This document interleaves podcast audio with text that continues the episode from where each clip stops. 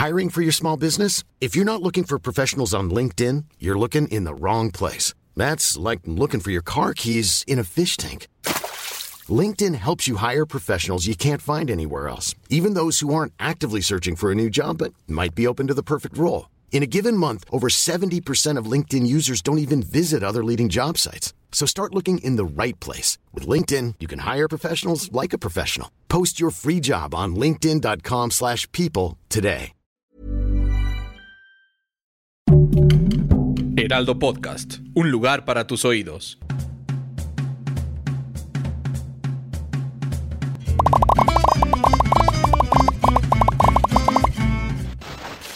Bienvenidos a un nuevo live de después de la función. Qué gusto que estén con nosotros aquí en vivo, en directo y a todo color. Mi querido Oscar, ¿cómo estás esta semana?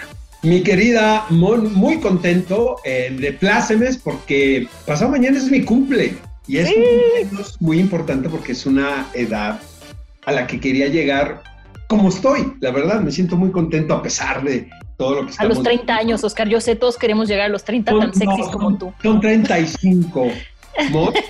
hacer televisión. Oye, Ay, qué padre. Este, estoy muy contento, la verdad, y sobre todo por las recomendaciones de de este live, amigos, porque vamos a hablar de la segunda temporada de Control Z, que sin duda alguna pues es una de las series consentidas de la plataforma de Netflix. Hay mucho que decir al respecto y por supuesto tenemos que hablar del Escuadrón Suicida, que ha sido eh, pues trending topic estos últimos días. Lamentablemente, mira, hay algo que me desalentó el lunes pasado y es la noticia de que no le fue tan bien en taquilla, en la taquilla cinematográfica.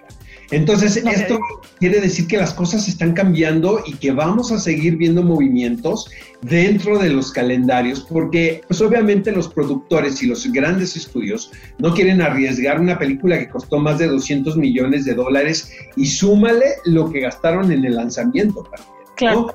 Este, entonces, vamos a ver qué se sucede, pero sí no fue una buena noticia para, para la exhibición de películas en pantalla grande. Otra cosa también que puede influir en esto, Mon, es que la gente está un poco preocupada por eh, la variante Delta, ¿no? Que, es muy contagiosa. Entonces, esto creo que está alejando a la gente un tanto de las salas, pero vamos a ver qué pasa. Oye, noticias de Stranger Things, ya ni me acuerdo. ¿Qué? Yo no sé si a ti te pasa, que estamos viendo ya las nuevas temporadas de series y que yo necesito ver por lo menos los dos últimos episodios de la temporada anterior. Sí, luego me onda. Lo mismo me pasó con Control Z. Pero vaya, Stranger Things, las noticias son estas, que hay unos avances que acaban de ser que de, denotan que se trata de una serie mucho más producida que las anteriores, una escala también más grande, más espectacular. Pero las malas noticias es que es hasta el 2022. Entonces, este, eh, se me hacen muy creativos, ¿no? Los productores y los realizadores de esta serie. Eh, que a mí me, me atañe mucho porque pues obviamente yo viví mi infancia en la década de los 80, entonces eh, me, me, identifico con muchísimas referencias. Pero, pero este, hijo, yo no sé qué tanto aguante la historia, no sé qué piensas tú. Pues mira, estoy de acuerdo contigo. Sí, hablan cosas buenas de esta, de esta siguiente temporada, pero también eh, dijeron por ahí que ya se vislumbra el final de la serie, eh, que ya están empezando a buscarle como un closure, o sea, dar, cerrarla, cosa que me parece maravilloso, para que no pase lo que pasa con muchas otras que de repente decimos ya, por favor, dejen de alargarla, esto era muy bueno, pero el resorte de calzón ya se hizo aguado y esto ya no sirve nada más. Entonces, me, me parece bien. Eh, sí es una serie que yo espero con, con, muchas, muchas ganas. Y te iba con, y bueno, la siguiente noticia, Oscar, es que a propósito de The Suicide Squad, eh, que bueno, esta fue dirigida por James Gunn, que ya hablaremos de eso más adelante, me da muchísimo gusto también contarles que James Gunn va a seguir trabajando un rato más eh, con DC. Este director que la verdad fue muy controversial cuando lo corrieron de Marvel por todo lo que había pasado, que a mí me pareció que era injusto, total, lo recontrataron para Guardianes de la Galaxia, que me parece que es una excelente película. Y bueno, ¿quién diría que ahora está trabajando para Marvel y para DC? Y, para, en DC nos va a dar todavía mucho de qué hablar y cosa que me da, como ya me da mucho gusto.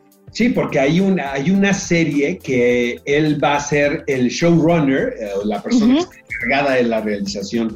De, esta producción, basado en el personaje de John Cena, de The Peacemaker. The Peacemaker, ajá. Exactamente, y esto lo vamos a poder ver por HBO Max. Se supone que ya van muy adelantados en esta producción. Oye, otro que, otro personaje muy controvertido, la verdad, es el señor Johnny Depp.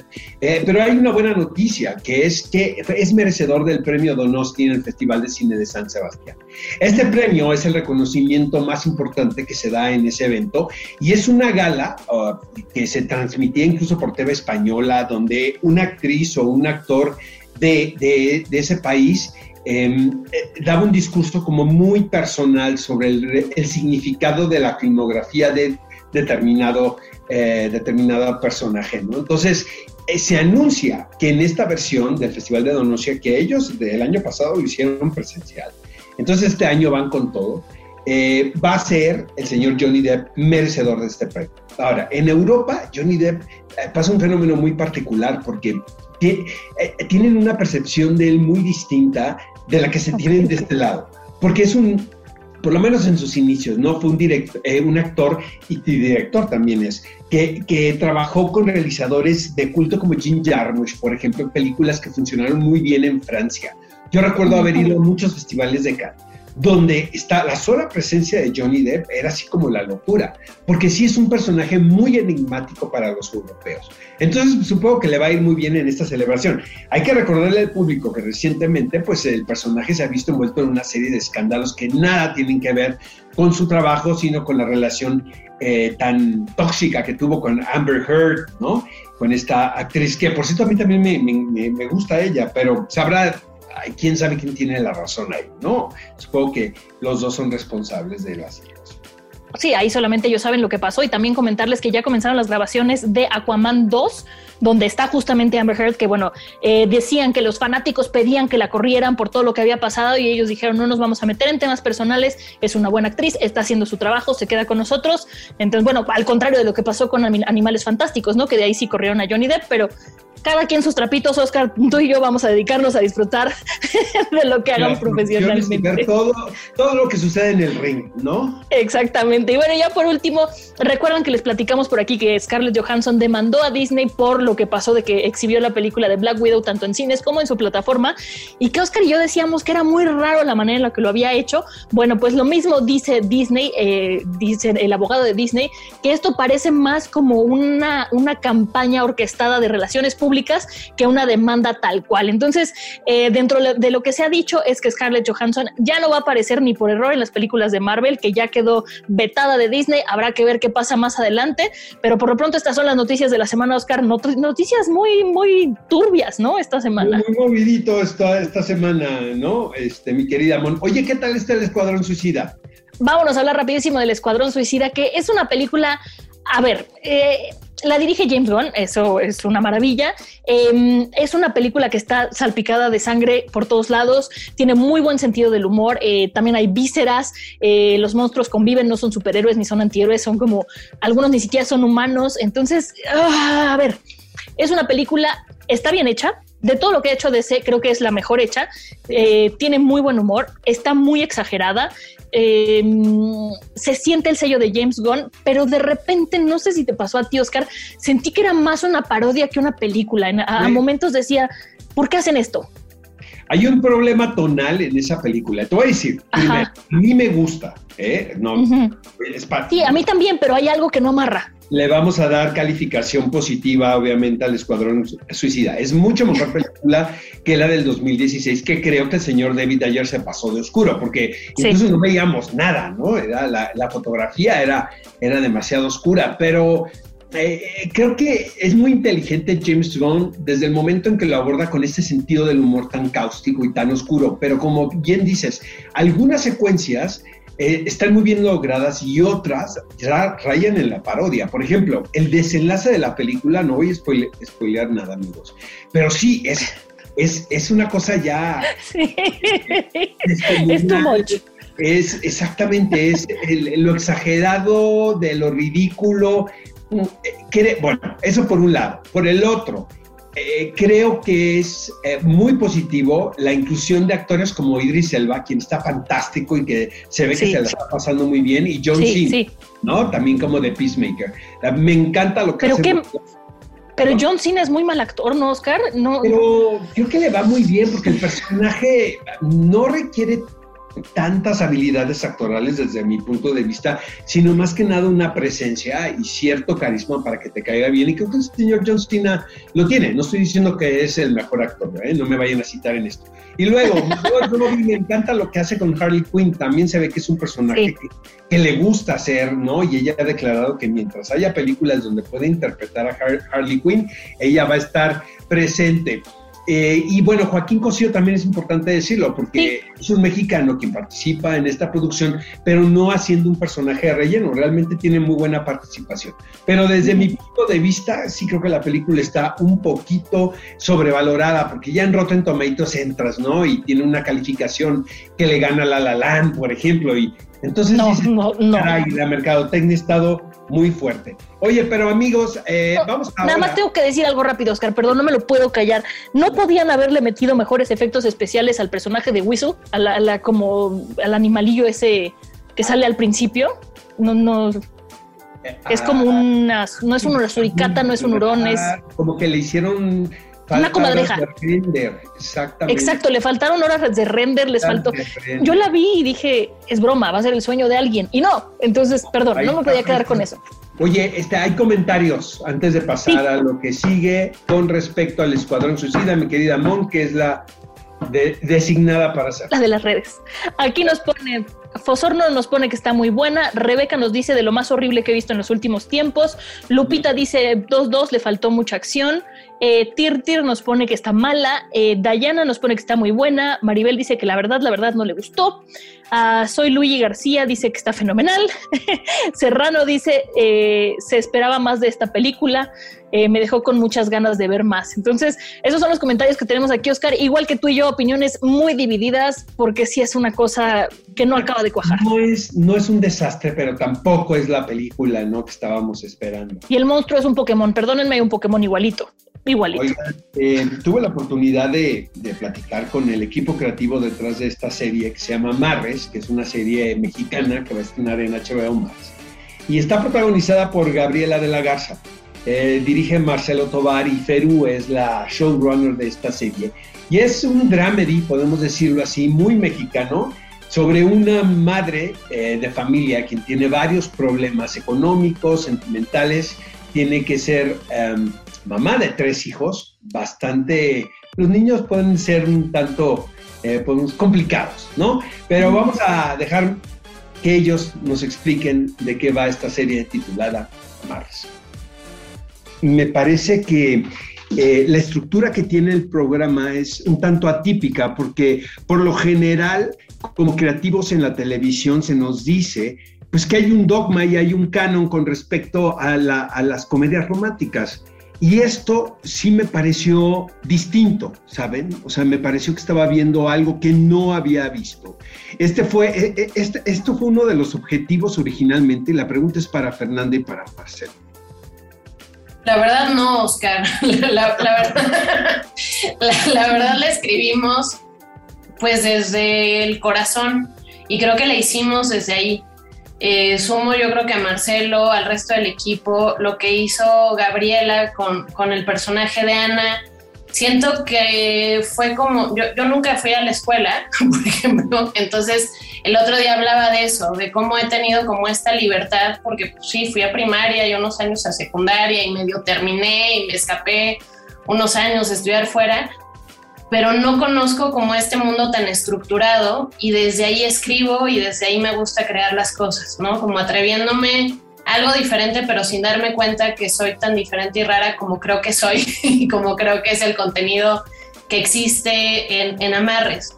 Creo que lo que marca mucho Amarres es la cantidad de gente que apoyó que se hiciera un proyecto así, que llegaran ese tipo de guiones, que llegaran ese tipo de propuestas desde Gabriela, desde Marcelo, desde muchísimas de las personas del equipo y decir, ok, lo intentamos, ¿no? Entonces, esa es como la gran diferencia de Amarres, creo que esa es la oportunidad. I'm Sandra, and I'm just the professional your small business was looking for. But you didn't hire me because you didn't use LinkedIn jobs. LinkedIn has professionals you can't find anywhere else, including those who aren't actively looking for a new job, but might be open to the perfect role, like me. In a given month, over 70% of LinkedIn users don't visit other leading job sites. So if you're not looking on LinkedIn, you'll miss out on great candidates like Sandra. Start hiring professionals like a professional. Post your free job on linkedin.com/people today. de estar estrenando en HBO Max, que sí es diferente. No, ojalá funcione, pero al menos sí creo que es algo diferente a lo que hemos visto en los últimos años en, en cine y en televisión. Marcelo, ¿quisieras agregar algo aquí? Eh, Sabes que sí, yo, yo abono a lo que dice Fernanda, que para que se haga un, un, proyecto como Amarres, tan distinto, que al final, como tú dices, es una comedia, es una comedia romántica, yo siento que tiene un poco de coming of age a los 40, este, The 40 Year Old non-virgin. Este... También puede pasar a los 50, Marcelo, ya mero es mi cumpleaños. ¿eh? Sí, no, por eso. Uh, Seguimos y, y, volvemos a empezar una y otra vez. Caray. ¿A quién quieres que te amarremos, Oscar? Ahí luego nos ah, te digo, te digo el sábado.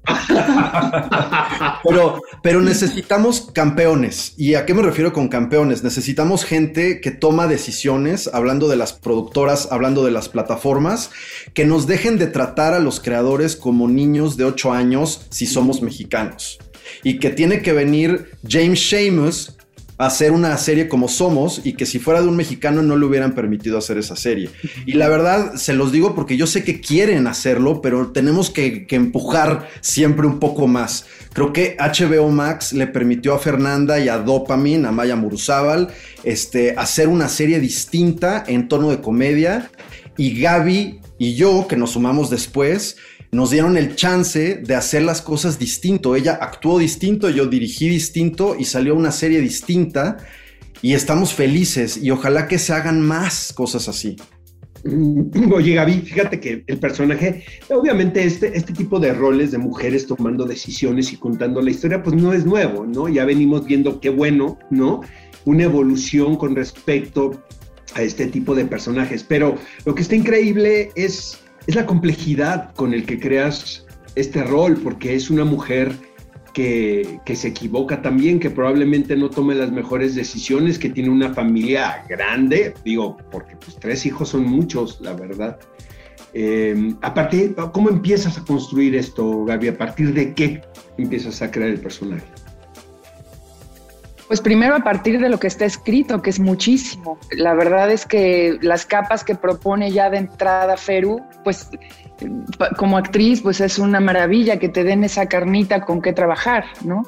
Después, pues por supuesto, de la mano de Marcelo, eh, que como dice, tiene un estilo de dirección muy particular, muy fresco, muy diferente a lo que yo había hecho en toda mi carrera, en 20 años de trayectoria, y yo eso lo agradezco muchísimo, que me saquen de mi zona de confort, que me, que me obliguen de alguna forma a pensar y abordar una historia y un personaje desde otra óptica, eh, aprenderles, y tuve absoluta libertad creativa eh, sí, sí, puedo decir que, que, me dejaron meterle un montón de cosas mías, de, de mi familia, también es una especie de, de, homenaje a mis abuelas, ¿no? Con sus dichos, con sus frases, eh, y eso pues casi nunca sucede, casi nunca mm. sucede porque pues la creadora y el, y el director o los productores ya tienen una idea muy clara de lo que quieren hacer del personaje, y aunque uno llegue con propuestas, pues te dicen, ah, está padrísimo, pero pero no, el personaje va por acá, ¿no? Y entonces aquí sí lo, lo tuve y eso fue para mí un regalo inmenso y, y por supuesto, pues de la mano de, de mi, todos mis compañeros y compañeras, crear a Ana fue, fue un verdadero deleite, ¿no? Cuéntales que esta es la pregunta. Este, esta es la pregunta cosmopolita. ¿Creen en, el, en, la magia? ¿Creen en los amarres? Eh, vamos Yo creo... A ver, tú, no, Gaby. Yo, yo, yo, yo creo 100%. Pero como me lo dijo una, sí, literal, como me lo dijo una bruja también ahí en el mercado de Sonora, porque se lo pregunté y le dije, ya, a ver, dime, o sea, ¿esto realmente funciona o, o cómo es la cosa, no? Y me lo dijo honestamente, mira, no es, no es el hilito rojo, no es el amarre, no es el conjuro que tú hagas lo que realmente funciona, sino la intención y la fe la energía que tú le pongas a tus palabras y eso no estamos acostumbrados a que nos los enseñen, no estamos programados a reconocer el poder de nuestras palabras, el poder de nuestra intención y eso suena a magia, pero, existe, es real, ¿no? Claro. Yo creo en la magia y crecí con magia, pero de manera muy cotidiana. Es el clavar cuchillos en la tierra, es el, les contaba ahorita que, mi mamá me ponía a abrir la mayonesa con energía porque pues no había un hombre en casa y era, ¿cómo le hacemos? ¿Cómo le hacemos? Concéntrate, concéntrate, concéntrate hasta que truene la mayonesa, ¿no? Entonces, para mí eso, eso es creer en la magia y crecer con magia. Gracias, gracias por acompañarnos esta mañana y este les mando un fuerte abrazo a cada uno de ustedes y la mejor de las suertes. Muchísimas gracias. Bien amigos, ellos son el equipo creativo detrás de Amarres, esta serie que promete dar de qué hablar en HBO Max. Recuerden que hay que ver las series para poder comentarlas. Oigan, este, tuve la oportunidad el fin de semana pasado de ver en dos sesiones, lo debo de confesar, soy un atascado, la segunda temporada de Control Z. Ya no me acordaba tanto bien de en qué habíamos quedado, entonces tuve que regresarme un par de episodios de la primera temporada. Pero vaya, eh, en pocas palabras, me gusta más que Elite, la verdad, definitivamente me parece mucho más creativa. Eh, al principio me costó un, un poco de trabajo.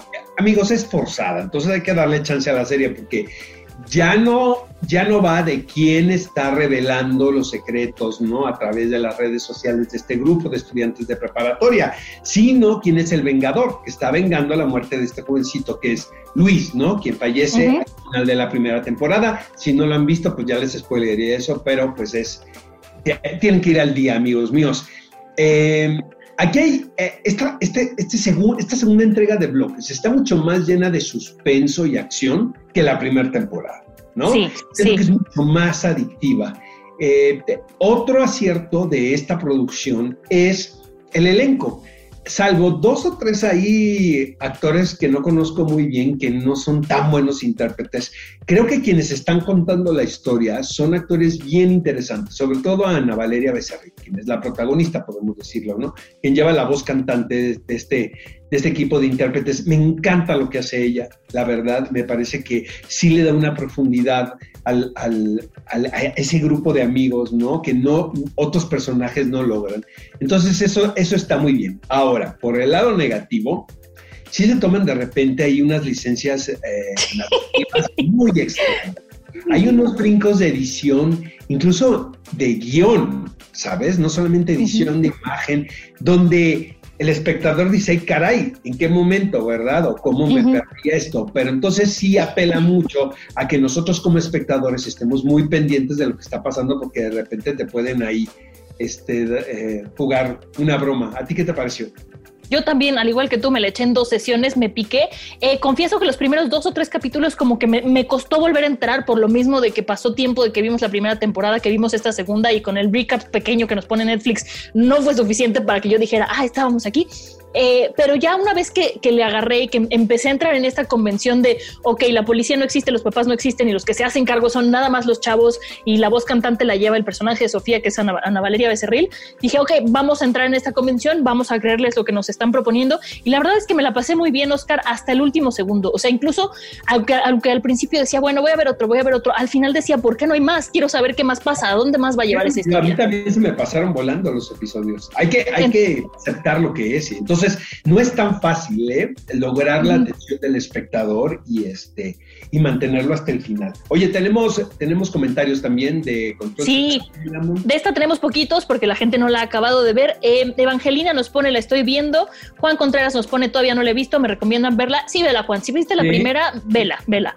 Eh, Manuel Galicia dice, ya es mejor la primera temporada, a mi parecer. Yo creo que esto tiene que ver con que la primera temporada nos sorprendió, ¿no? Oscar fue como la novedad y ahora fue como volverle a agarrar. Un poco lo que pasó con Lupin, creo yo. Eh, Abuse Ali nos pone, eh, nos pone, a mí no me gustó. Entonces, pues bueno, cada quien, yo digo que sí vale mucho la pena que la vean. Yo también, yo la recomiendo. La recomiendo completamente. Y Oscar, vamos a la parte. Ah, no, todavía no. Ya, iba, ya me quería ir a la frase de la semana, a ver cómo estábamos hoy, pero faltan los estrenos. Oye, estrena More in Love la segunda temporada, estrena el día de mi cumpleaños y puede ser. Sí, amigos, es que la pandemia de verdad me ha suavizado. No saben, porque a mí la primera temporada de More in Love me encanta. es una maravilla. Como es, es, esta serie de antología, o sea que cada episodio se cuenta una historia. Eh, hay, hay capítulos que son mejores que otros, definitivamente, pero hay en, la primera temporada, amigos, hay unos tres ahí que son unas mini películas desde mi punto de vista. Este, muy bien elegido el reparto, ¿no? Está Anne Hathaway. Em, en esta. La primera. La primera, en esta está Kit Harrington también. Este, y bueno, esto va a estrenar el 13 de agosto en Amazon Prime. ¿Qué más estrena, mi querida Mon? Pues unos días antes, el 11 de agosto, en Disney Plus se estrena What If, una serie dirigida por Brian Andrews, que bueno, sucede en el universo de Marvel. Es una serie animada que la verdad es que me tiene con mucha ilusión, Oscar. Quiero ver qué nos proponen porque Disney está haciendo cosas bien, bien padres con Marvel. Oye, también estrena Free Guy, Tomando el Control, esta película que promete ser muy divertida, la verdad, amigos. El lunes pasado tuvimos la oportunidad de haber ido a una función, pero fue en Mundo E, ¿verdad? Y yo vivo en el sur de la Ciudad de México. y me voy a esperar a que estrene a cines para poderles comentar qué tal está Free Guy. Pero vaya, eh, se ve que está muy divertida, ¿no? Está Ryan Reynolds ahí en el protagónico. Eso es garantía de que va a ser un protagonista, por lo menos por demás carismático. ¿Qué más hay? Totalmente. Y bueno, pues Amor a la Italiana se estrena el 12 de agosto. Esta va a ser únicamente en cines. Y ahora sí, Oscar, empieza tú con tu frase porque traes dos y yo traigo una. Entonces, si vas tú o yo Traigo dos frases de la semana. No son frases de películas ni son frases sacadas de una serie de televisión sino son frases que dijeron dos personalidades con respecto a la televisión. Y esto es para cambiarle un poquito, ¿no? Que no se vuelva repetitivo lo que estamos haciendo frases de la semana. Dice Groucho Marx, quien es considerado uno de los grandes comediantes de la historia, eh, encuentro la televisión muy educativa. Cada vez que alguien le enciende, me retiro a otra habitación y leo un libro. También hay que leer, ¿eh? no todo es tele, también hay que leer, está muy buena esa frase. Pero hay otra frase a favor de la televisión y es de Salvador Dalí. Dice, para mí la televisión es una especie de pantalla donde veo todo lo que puedo imaginar. Ah, esa también está linda. Esa también está linda. Yo estoy un poco más hater el día de hoy, o un poco más reflexiva, y les traigo una frase de Chernobyl que hasta la tengo aquí con las imágenes guardadas, que dice, cada mentira que contamos es una deuda con la verdad y tarde o temprano hay que pagarla. Esa es de Chernobyl, la dicen en un punto muy importante de esa serie que es maravillosa, si no la han visto, véanla. Es de lo mejorcito que he visto producido también. Fue HBO, ¿verdad? es de HBO. Empezó justo después de Game of Thrones y decían, ahí es el nuevo Game of Thrones. Nada que ver. Igual es una gran serie, pero no tiene que ver. Es sorprendente que estos actores que interpretan personajes soviéticos, pues no son, no son soviéticos. La mayoría eran ingleses. Y, poder entrar en esa convención como espectador, porque a mí, a mí eso me saca de volada ¿eh? de la ficción. Cuando veo, por ejemplo, a un español haciendo un mexicano en una película americana, pues ya me pongo a contestar mails, la verdad. Ver a The Rock haciendo de español en Jungle Cruise. Sí, Penélope Cruz, ¿te acuerdas? Haciendo mexicanas. Pero bueno, amigos, se nos terminó el tiempo de este miércoles. Por favor, este, si no tuvieron chance de verlo, no se preocupen porque se queda en este espacio. Y no solamente eso, compártanlo con sus amigos, con sus familiares y escríbanos mensajes porque nos encanta leerlos. Em, y los leemos todos, como decía antes, antes Oscar. Todos. Nos llama muchísimo la atención qué piensan ustedes de lo que comentamos en este espacio. Exactamente, pues muchas gracias, mi querido Oscar. Se nos acabó el tiempo, nos vemos la semana que entra. También estamos en podcast, ¿no? Ah, sí, también nos pueden encontrar en podcast. Si no nos quieren ver, nos pueden encontrar en todas las plataformas digitales. El Heraldo de México. Vámonos, Oscar. Imagine the softest sheets you've ever felt. Now imagine them getting even softer over time. That's what you'll feel with Bowl and Branch's organic cotton sheets. In a recent customer survey, 96% replied that Bowl and Branch sheets get softer with every wash. Start getting your best night's sleep in these sheets that get softer and softer for years to come. Try their sheets with a 30-night guarantee. Plus, get 15% off your first order at bowlandbranch.com. Code BUTTERY. Exclusions apply. See site for details. Bye. Miércoles.